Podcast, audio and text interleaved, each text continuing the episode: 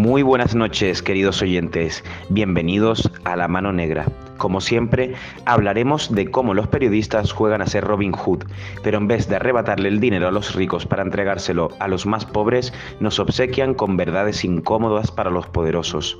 Hoy, además de contar con la colaboración de nuestros compañeros habituales, nos hemos desplazado a los edificios centrales de Televisión Española para conocer a uno de los periodistas de investigación más importantes de España, Shaquín López. Hecha esta pequeña presentación, pónganse cómodos porque arrancamos.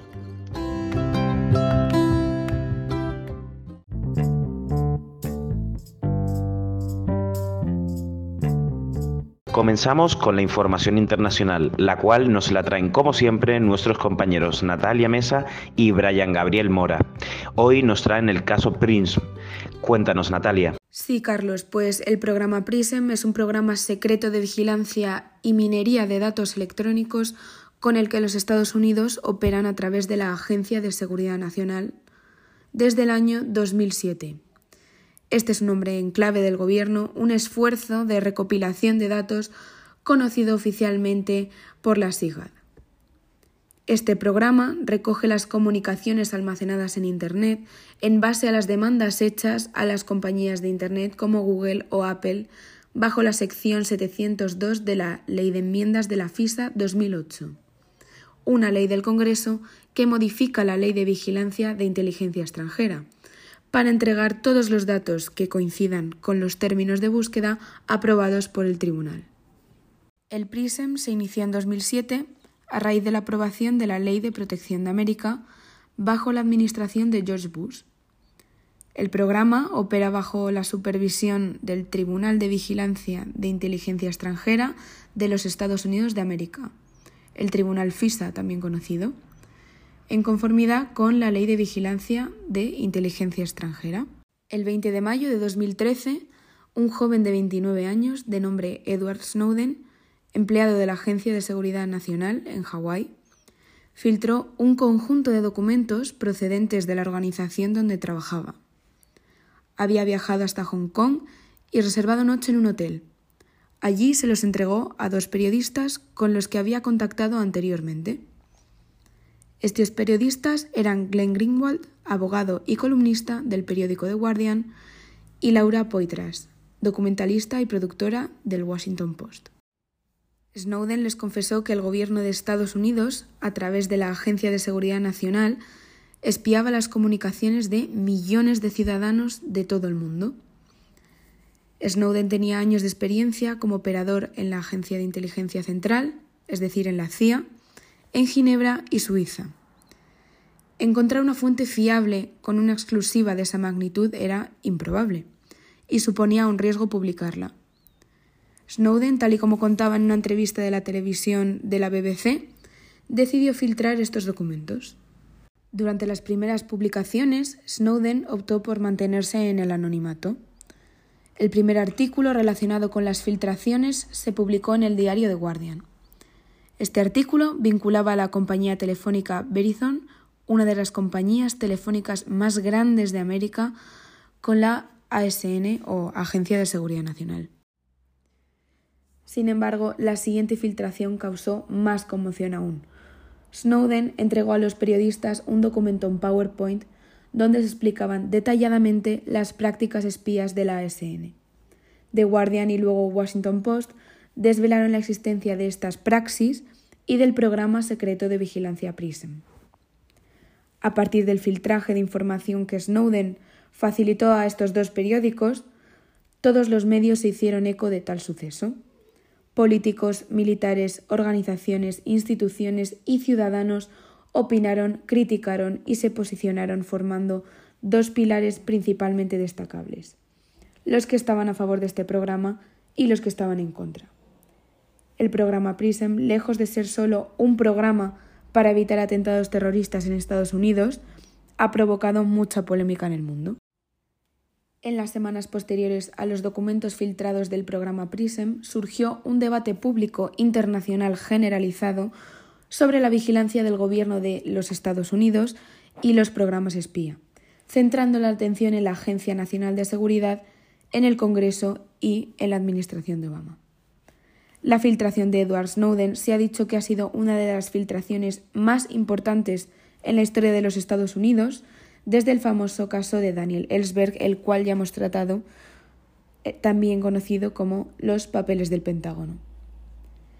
A causa de las repercusiones provocadas por este programa, surgió el movimiento Reset de Internet por parte de diversas empresas, fundaciones y organizaciones como Free Software Foundation, Electronic Frontier Foundation, Amnistía Internacional, Reddit, DuckDuckGo o The Guardian, entre otras, para concienciar al público sobre la importancia de la privacidad y que se llevaría a cabo el 5 de junio del 2014.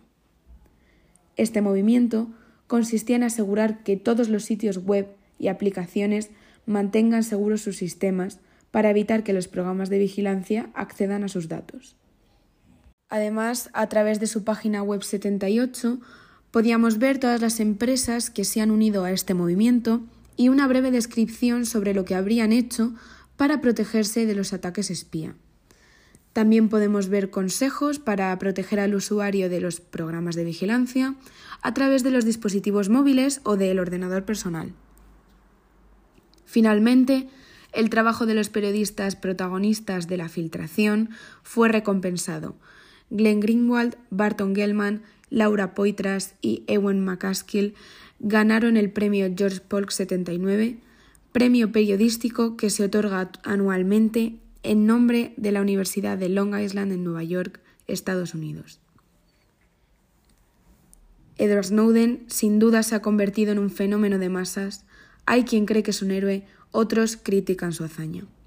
En este apartado se analiza la figura de Edward Snowden desde varias perspectivas y también se especifica el recorrido humano e informativo desde la reunión en Hong Kong con los periodistas. El presidente ruso, Vladimir Putin, expresó desde la residencia de verano presidencial en Nantali, durante la llegada de Snowden a Moscú, que no había cometido ningún tipo de falta, crimen o acto ilegal en suelo ruso y que era libre de irse donde quisiera si quería. Además, también comentó que ningún agente o organismo de inteligencia rusos habían trabajado colaborando con el joven y que tampoco había planes para hacerlo. Muy buenas Álvaro, desde la técnica me comentan que vas a introducir un poco a nuestro invitado de hoy. Cuéntanos un poco sobre él. Sí, Carlos, hoy te voy a hablar de un caso de periodismo de filtración muy sonado, protagonizado por el periodista Shaquín López y José Ramón Prado Bugallo, más conocido como Sito Miñanco. Shaquín es un periodista y reportero nacido en Chantada, Lugo, en 1962, que trabaja para Radio Televisión Española y el diario El País, entre otros medios. Sito es uno de los mayores contrabandistas y narcotraficantes españoles de todos los tiempos, y nació en Cambados, Pontevedra, en 1955. El periodista gallego destapó a base de infiltraciones una importante trama de corrupción en la cárcel de Huelva, en la que estaban involucrados el director de la cárcel y varios reclusos. La trama se basaba en la concesión de permisos irregulares a cambio de regalos, como por ejemplo coches de alta gama. Todo comenzó cuando se citó con un viejo amigo en Madrid, y este le comentó que estaba pasando algo raro con Sito Miñanco, y concretó aún más, le aseguró que le habían otorgado un permiso de fin de semana a espaldas de Mercedes Gallizo, la mujer al frente de la Dirección General de Instituciones Penitenciarias.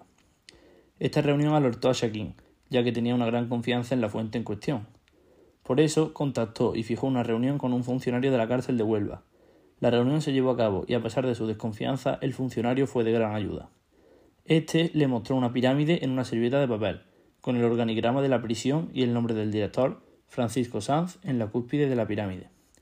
Dada su sospecha, Shaquín decidió informar al subdirector de informativos y persona de su total confianza, Matías Montero, de su voluntad de abrir una investigación, pero éste le exigió pruebas más concretas para ello. Shaquin no cesó y durante el año 2011 viajó a Huelva dos veces al mes en su coche, acompañado de un reportero de televisión española para hablar con decenas de personas, desde presidiarios hasta abogados. Cada entrevista parecía confirmar sus sospechas iniciales, principalmente el testimonio de un ex presidiario con su vida normalizada, que le afirmó que en la cárcel de Huelva, si quería un permiso de fin de semana, tenías que pasar por la taquilla. Ya no se trataba de un permiso otorgado erróneamente a Sito Miñanco, sino de una trama corrupta que otorgaba permisos irregulares a ciertos presos. Finalmente, Shaquín mostró a Gallizo todas las pruebas que había conseguido sobre la trama y consiguió que ella cesara al director de la cárcel, Francisco Sanz, el 20 de diciembre de 2011. Sin embargo, no logró que se abriera un expediente de investigación interno, a pesar de que lo solicitó en varias ocasiones, ante Gallizo, ante Javier Zaragoza, fiscal jefe de la Audiencia Nacional, y ante Antonio Salinas, fiscal jefe de anticorrupción. Como motivo del despido por parte de Gallizo, simplemente se alegó falta de confianza en el director. La investigación logró acabar con la trama corrupta, evitó que se concediera el permiso irregular a Sito y provocó su traslado a la cárcel de Algeciras. Debido a esto, el narcotraficante trató de desprestigiar en varias ocasiones al periodista durante su declaración en la audiencia de Pontevedra en 2018, afirmando que el periodista había sido la persona que más daño le había hecho con mentiras periodísticas. Pero esto no se quedó en una simple declaración. Sito interpuso varias demandas contra Shaquín, en 2011 y en 2015, acusándolo de injuria y calumnia después de que Shaquín dijera en un reportaje que Sito seguía poseyendo un abultado patrimonio tanto en España como en el extranjero. La Asociación de Prensa de Madrid respaldó firmemente a Shaquín tras la acusación y la calificaron como un intento de intimidación y una violación del derecho a la libre información. Ambas demandas fueron archivadas por la Audiencia Nacional de Madrid, ya que no apreciaron falsedades en los reportajes de Shaquín. Nos encontramos en los estudios centrales de Televisión Española. Conmigo está Shaquille López, personaje que ya conocéis y que por su trayectoria profesional apenas necesita presentación. Pero para los más despistados, comenzaremos con la pregunta, ¿quién es Shaquille López? Pues eh, la mejor definición que yo hago de mí mismo es que soy un periodista vocacional y eso quiere decir que Llevo 35 años en la calle y creo que es la mejor escuela. No hay periodismo si no hay calle. En la calle está la historia. En las redacciones es donde se elabora, se confecciona, se le pone el lacito. Pero si tú no pisas la calle, la verdad que estás renunciando a la mitad de tu vocación y de tu profesión. Bueno, Shaquín, muchos critican el término periodismo de filtración y hablan de trabajo de investigación. ¿Cuál es tu parecer en este eterno debate? A ver, la línea roja está muy clara y en el periodismo hay muchas líneas rojas. Esta es una de ellas y es una línea roja que marca la ética y que marca el buen hacer. Es decir, yo creo que el periodismo de filtración tiene intereses muchas veces, en la mayoría de los casos, políticos, con lo cual donde más eh, afectados están por este tipo de periodismo evidentemente es en las áreas de nacional, en las áreas de España, en las áreas de local, a nivel municipal. Imagínate ahora con unas elecciones municipales eh, a las puertas, funciona mucho seguro la presión mediática sobre estos periodistas locales que eh, tienen que cubrir la información de sus ayuntamientos. Pues hay muchos grupos de presión mediático, no mediáticos, políticos, interesados en abrir el, en abrir la, el, periódico, la primera página del periódico con su noticia y con su discurso. el periodismo de investigación es otra cosa, es, es transversal, se puede aplicar a cualquier área del periodismo, desde deportes hasta economía, eh, sociedad, cualquier área. ¿Y eso qué quiere decir? Que solamente hay una clave en el periodismo de investigación, que es descubrir lo que no se sabe un ejemplo, y por ir muy rápido con este asunto, lo último que he hecho yo pues es destapar una operación policial desconocida del año 2021, de hace un año y medio, en la cual la Embajada de España en Bamako había rescatado a una niña menor de edad de un matrimonio forzado. Eso no se sabía, no había trascendido la opinión pública. Pues gracias a las fuentes del periodista se llegó a, a elaborar un documental en base a estos hechos de 40 minutos contando pues el problema de los matrimonios forzosos. Para mí eso es la clave del periodismo. Bueno, ¿podrías contarnos cuál es el proceso que sigues desde que eliges un tema hasta que elaboras, terminas de elaborar una pieza? Pues empieza normalmente en la barra de un bar. Valle Inclán decía que cuando llegues a una ciudad eh, tienes que ir a los puticlubs para conocerla. Yo digo que los bares y los cafés es donde realmente uno se encuentra cómodo como periodista hablando con sus fuentes. Por ejemplo, estoy poniendo ejemplos de ayer. La semana pasada, investigando un caso que es el nuevo documental que estoy preparando sobre un fraude en la lotería primitiva en A Coruña, hablaba con un policía jubilado que me contaba un historión alucinante sobre la guerra sucia de ETA en los años 70, la guerra sucia del Estado en los años 70 en la lucha contra ETA. Un episodio absolutamente desconocido y yo me quedaba con los ojos abiertos. Bueno, ahí empieza mi historia. En esa conversación, en ese café con ese, con ese policía jubilado. Pues yo a partir de este momento eh, ya tengo... Eh, otro tema encima de la mesa. Estoy con el principal, con el que estoy trabajando ahora mismo, pero en mis ratos libres, en mis momentos en los que yo pueda hacer algo sobre este otro asunto, lo voy a indagar más para que dentro de unos meses, pues a lo mejor pueda proponerle a mi directora del programa un documental sobre esta historia. Así empiezan las, las investigaciones. Tiene una gran experiencia en cuanto a países africanos y también ha protagonizado el pulso de que hablaba mi compañero antes con Sito Miñanco. ¿Ha visto alguna vez su integridad puesta en peligro? Yo sé que esto es eh, un debate que sobre todo os apasiona a, los, a las nuevas generaciones que estáis en la facultad, que estáis a punto de salir a la calle y evidentemente hay que tenerlo en cuenta. Hay que tenerlo en cuenta cuando te dedicas a esto. Yo eh, en el último viaje que he hecho a Mali iba con un equipo eh, en el cual se planteó el debate de salimos de Bamako para rodar en un poblado a 100 kilómetros o nuestra seguridad corre peligro evidentemente corría peligro, eh, eh, esa, grabación entrañaba peligro y decidimos pues quedarnos en Mamaco para no exponernos tanto, ¿no? O sea, son decisiones correctas.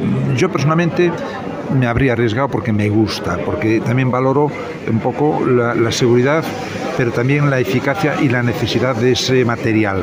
Pero los compañeros decidieron que no y por mayoría evidentemente nos quedamos en Bamako.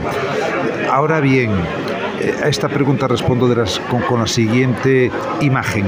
Yo estuve investigando una trama carcelaria, eh, una mafia dentro de la cárcel de Huelva desde la dirección, no de los presos, sino desde la dirección. Ese es uno de los peores escenarios para un periodista.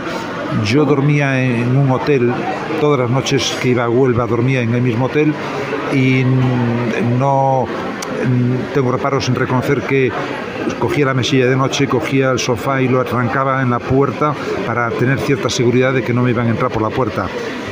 Recibía amenazas, eh, clanes gitanos que me tenían amenazado, tenía que tener protección policial, pero al final reventé la cárcel de Huelva. ¿Son las fuentes el activo más importante para un periodista de investigación? No son más importantes, son sagradas. Cuando pierdes una fuente te llevas un disgusto tremendo. El otro día escuchaba a un colega, no sé en qué foro o en Twitter, decir una verdad como un templo. Ganar la confianza de una fuente cuesta mucho, hay que remar mucho. Perderla te lleva un segundo, un minuto, una frase equivocada, una llamada inapropiada o un comentario que no viene a cuento. Puedes perder esa fuente y no tenerla ya para nunca más. ¿Puede contarnos un poco acerca de Las fronteras se cruzan de noche, su primera novela? Sí, la primera y la única hasta ahora. Espero que venga ahora una segunda pronto. Esto todo sale también del periodismo de investigación. Estábamos haciendo un, un reportaje para Informe Semanal en Benín, en África del Oeste, y eh, contactamos con un grupo de traficantes de niños. Entonces yo me quedé con esos contactos y al cabo de unos meses volví ya por mi cuenta para proponerles a estos traficantes que me permitieran acompañarles en su, llamemos entre comillas, trabajo diario acompañarles significa desde que ellos iban por los poblados de Benín comprando a los niños hasta que se los llevaban a las plantaciones de cacao de Mali en un autobús. Entonces yo hice todo el recorrido desde Benín hasta Mali, eh, perdón, hasta Mali, hasta Costa de Marfil, me estoy equivocando, hasta Costa de Marfil, Costa de Marfil que en aquel momento estaba en guerra, lo cual también me ocasionó algún que otro problema con la gendarmería de Costa de Marfil y al final pues pude por lo menos desvelar cómo funcionan las mafias del tráfico de infantil en, en Benín hacia Costa de Marfil y también hacia Nigeria. También se habla mucho de que usted eh, ha investigado, tiene, es bastante conocedor del mundo yihadista. Eh, ¿Podría contarnos también cómo se, cómo se empieza a interesar por este mundo, cómo empieza a conseguir contactos en este área? Porque es un, es un mundo muy complicado de entrar, supongo. Es usted una de las caras visibles, sin ningún tipo de duda, en cuanto al periodismo sobre yihadismo. Eh, ¿Cómo llegó hasta este tema y, y, puede contarnos un poco esta relación tan complicada que hay entre información y extremismo islámico? Lo más complicado para el periodista de investigación en España es el yihadismo y lo más y por lo tanto lo más interesante. Está perdiendo, a Dios gracias, fuerza porque está perdiendo interés mediático por la sencilla razón de que cada vez hay menos atentados, de lo cual todos nos alegramos. Ahora bien, en los últimos 10-15 años, desde los atentados del 11M, fue un reto para cualquier periodista de investigación conseguir fuentes. Yo en ese terreno me encuentro bien situado, pero sobre todo muy orgulloso por un trabajo que hice recientemente sobre cómo trabajan las fuerzas de seguridad el terrorismo yihadista. Por primera vez, la Comisaría General de Información, CGI, nos permitió a un equipo de televisión grabar aquellos detalles, aquellas operaciones que nunca se habían grabado. Dentro de CGI, explicar cómo funciona este, esta comisión, esta comisaría tan particular y tan blindada. Incluso nos permitieron acompañarles a una operación, a detener dos presuntos yihadistas en Melilla, incrustados con ellos, cosa que nunca se había hecho, con lo cual el resultado que se titula eh, Yihadismo Alerta 4 para mí fue absolutamente eh, interesante para el espectador porque te está mostrando cosas que tú no conoces. El yihadismo en sí mismo es apasionante. Yo en ese documental conseguí entrevistar a un infiltrado de la policía y eso ya son efectivamente palabras mayores porque en la comisaría nos presentaron cuando estábamos grabando al comisario que llevaba el, equipo de infiltrados. Es hay un equipo de infiltrados de esta comisaría, obviamente, igual que lo había con ETA. Y eso es gente que se juega su vida. Entonces, poder contactar con una persona que había estado infiltrada en células yihadistas para mí fue una experiencia personal única y profesional. El periodismo freelance ha convertido sin ningún tipo de dudas en una nueva manera de ejercer nuestra profesión.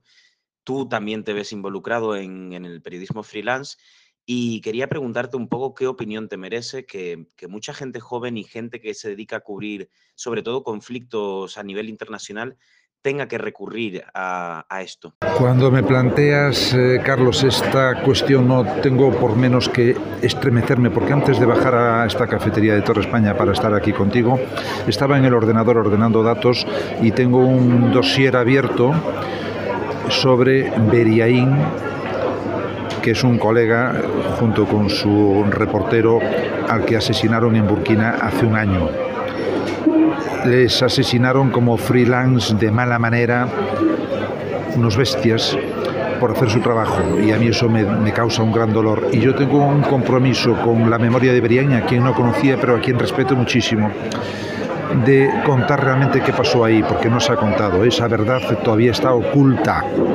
Tengo ese dossier después de un trabajo de investigación con la policía y espero sacarlo a la luz muy pronto ello me obliga, no me obliga, ello me permite la posibilidad de ir a Burkina Faso, donde estuve ya el año pasado, y voy como freelance. Yo eh, viajo mañana mismo a Uganda, el domingo tengo en Kampala el lujo de poderle mostrar a, unos, a unas personas que me lo han pedido la proyección junto con mi mujer de un documental que hicimos hace dos años y medio con este iPhone que tengo encima de la mesa, un documental de 40 minutos casero, pero con un resultado muy, yo creo, muy, muy interesante sobre el yihadismo, yihadismo extremo en Nigeria, Boko Haram, que es un grupo terrorista salvaje que incluso tienen el objetivo a los propios musulmanes, lo cual nadie entiende y estuvimos en, el centro de Boko Haram, en la ciudad de Maidiguri. El documental lo titulamos A golpe de trinchera porque es una ciudad atrincherada. Llevan 10 años viviendo con la amenaza de Boko Haram. Es estremecedor lo que tú ves allí. Eso se hizo con un iPhone. Y yo me sentí más periodista que nunca. ¿Por qué? Porque cuando eres freelance eres libre. Haces lo que tú quieres, lo que te da la gana. No tienes que darle explicaciones a nadie. No tienes ningún editor que te esté marcando la línea. Cuando digo la línea, aportando ideas. Ningún productor que te diga, oye, que ese hotel es muy caro, vete a este o este no tienes a nadie que te esté cortando o eh, llevando por el terreno que alguien lo cree más interesante. Eres tú el que tomas las decisiones con total libertad y eso es sentirse periodista. Con lo cual, para mí el, el, el trabajo del freelance es absolutamente maravilloso. Vemos como ser periodista en muchas ocasiones es una profesión de riesgo. En países como pueden ser México, Honduras, El Salvador, Burkina Faso, eh, hay una gran peligrosidad en nuestra profesión. ¿Crees que hay alguna, alguna manera de solucionar esto a, corto, medio o incluso a largo plazo? Es que no hay ninguna fórmula. Eso yo creo que lamentablemente nunca se va a solucionar. El periodista cuando está en, un, eh, en una zona de conflicto es el objetivo por muchos motivos. Eh, depende de las situaciones y de los países. Donde yo más conozco, que es esas tres fronteras de Mali, Burkina, Níger, ahí el periodista es un objetivo porque es un efecto propagandístico. Es decir, le da propaganda y publicidad a las organizaciones terroristas y luego es una fuente de ingresos. Secuestrar a un periodista significa ganar mucho dinero, con lo cual ahí se mezcla el terrorismo con el crimen organizado. Muchas veces es una banda de narcotraficantes la que te secuestra para venderte a los yihadistas. O sea, es un, eh, es un tejemaneje increíblemente traicionero para el periodista. En otros países como México ya es absolutamente desquiciante que por ejercer tu trabajo pues vengan unos sicarios y te peguen un tiro. Eso ya es... Ah, pero mm, lamentablemente yo creo que eso tiene una situación muy, una, una solución muy complicada.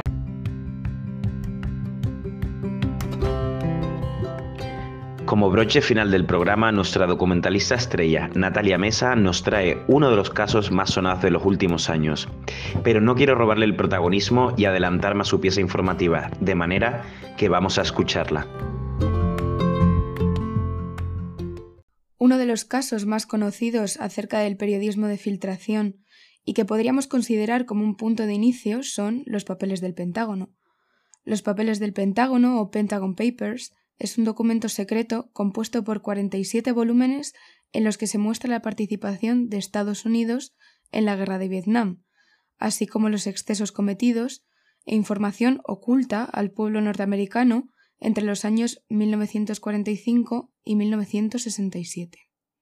Estos fueron encargados por el secretario de Defensa Robert McNamara en 1967 y el 13 de junio de 1971 fue publicado el primer artículo sobre estos archivos por el periódico New York Times.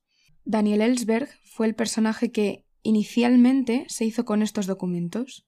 Fue un exmarine que sirvió en Vietnam, exanalista de inteligencia y parte de la corporación RAND. Esta era una organización sin ánimo de lucro compuesta por un grupo de expertos en política global creada a finales de los 40, como servicio de investigación y análisis a las Fuerzas Armadas de los Estados Unidos. Inicialmente apoyó al Frente estadounidense, pero tras tener acceso al informe final del Pentágono, se convirtió en un oponente frente a la guerra. A lo largo de varios meses, Ellsberg realizó copias de dichos documentos, y una vez terminados todos los duplicados, abandonó la RAND y se centró en la difusión de esta información clasificada. La primera opción por la que optó Daniel fue la difusión de esta información clasificada a través del Congreso, con el objetivo de que uno de los miembros utilizase su inmunidad para introducir estos documentos en el registro. Pero todos se opusieron. Esto resultó en que finalmente recurriese a la prensa. En marzo de 1971 decidió transmitir todo esto a un periodista de confianza, Neil Sheehan. Este ya había cubierto previamente noticias sobre el papel estadounidense en Vietnam y conocía su posición ante la intervención de Estados Unidos en este conflicto. A partir de aquí hay dos versiones de la historia. La primera y más popular es que Ellsberg le entregó los documentos a Sheehan, acordaron el anonimato del primero y se realizaron las publicaciones. Sin embargo, la versión que aporta el propio New York Times es supuestamente la versión que compartió Sheehan en 2015 con un periodista a condición de que no se publicara en vida. Contrario a la popular idea de que Ellsberg entregó copias de todos estos documentos voluntariamente, el periodista del New York Times relató que Daniel le permitió leer estos documentos pero no realizar copias. Sheehan, actuando en contra de la voluntad de éste, aprovechó unas vacaciones de Ellsberg y le pidió poder trabajar en su apartamento mientras éste se ausentaba, pactando antes que no harían copias. Neil se apropió de los documentos y durante los dos próximos meses se escondería junto con un grupo de reporteros en diversas habitaciones de hoteles, colaborando con varias copisterías para llevar a cabo la publicación.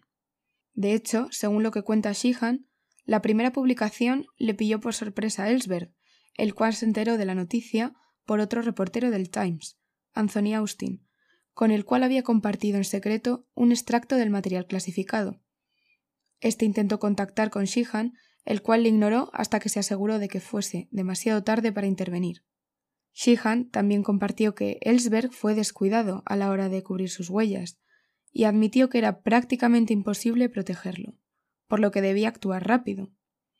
Unas semanas antes, simplemente por el cargo de conciencia, Sheehan llamó a Ellsberg para decirle que las notas no eran suficientes, que necesitaba los documentos.